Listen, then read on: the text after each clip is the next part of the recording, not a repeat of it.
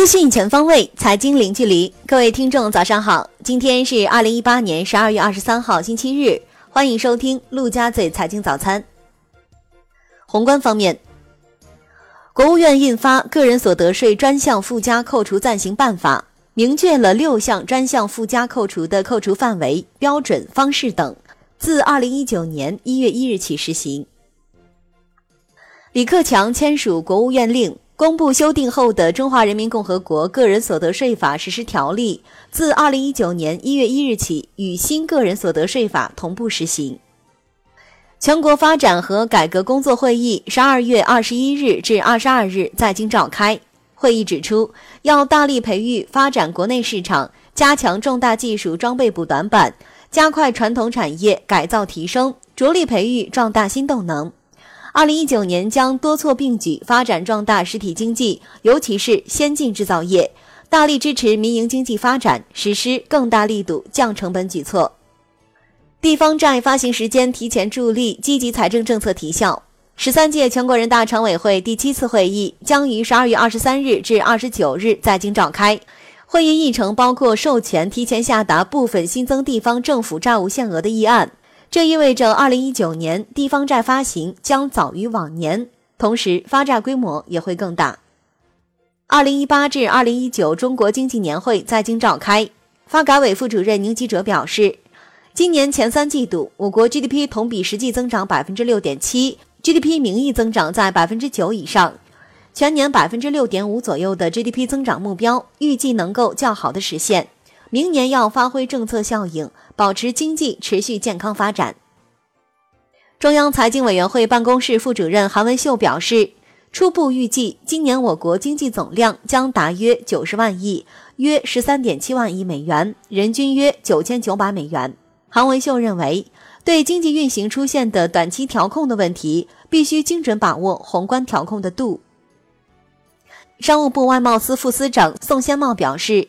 今年中国进口额有望突破两万亿美元，创历史新高。明年将采取多项措施，进一步扩大进口，包括办好第二届进博会，增加农产品、资源性等产品进口，培育新的国家进口贸易促进示范区等。国内股市方面，中国证券博物馆十二月二十二日在上海揭牌，证监会主席刘士余致辞称。要以更大决心、更大勇气、更大力度推进资本市场改革开放，充分释放市场活力，切实保护投资者合法权益，让资本市场更好服务供给侧结构性改革，更好促进实体经济高质量发展。深圳市创投工会称，暂无申报冲刺科创板后备企业，尚未接到政府及金融办需要统计的通知。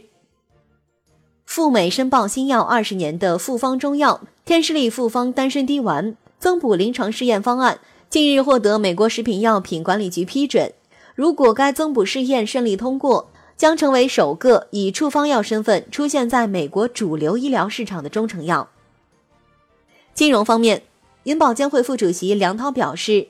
银保监会加快落实银行业和保险业扩大开放的举措。目前已有多项外资银行、保险机构的市场准入获得批准，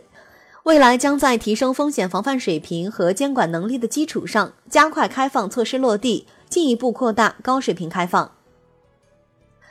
经济观察报报道称，私募今年来业绩惨淡，亏损比例达三四成，成为常态，有很多私募基金纷纷私转公，多家基金公司已吸纳近三十位私转公的基金经理。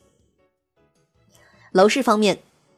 全国政协经济委员会副主任杨伟民表示，去年经济工作会议对房地产表述是分类调控，今年为分类指导，两者没有多大差异。抠字眼说调控改为指导，意味着放松调控是瞎解读。房地产调控政策没有变化。产业方面，工信部节能与综合利用司司长高云虎表示，我国将大力推进废钢资源综合利用。研究有利于废钢企业资源化、规模化、高质化利用的产业政策，通过鼓励钢铁企业改进工艺技术和流程结构，提高电炉钢比例等，继续提升废钢的应用率。交通运输部党组召开会议，会议要求深化交通运输供给侧结构性改革，加大交通基础设施补短板力度。推进农村交通基础设施和公共服务提档升级，加快完善长江综合立体交通走廊，加快城际交通运输网络规划建设。商务部市场建设司司长郑书伟表示，受宏观经济下行压力加大、居民收入增速放缓、消费信心不足等因素影响，预计今年汽车销售将出现多年来的首次下滑。明年将打造汽车流通全链条。推动汽车市场向高质量发展。华夏时报报道，接近铁总人士称，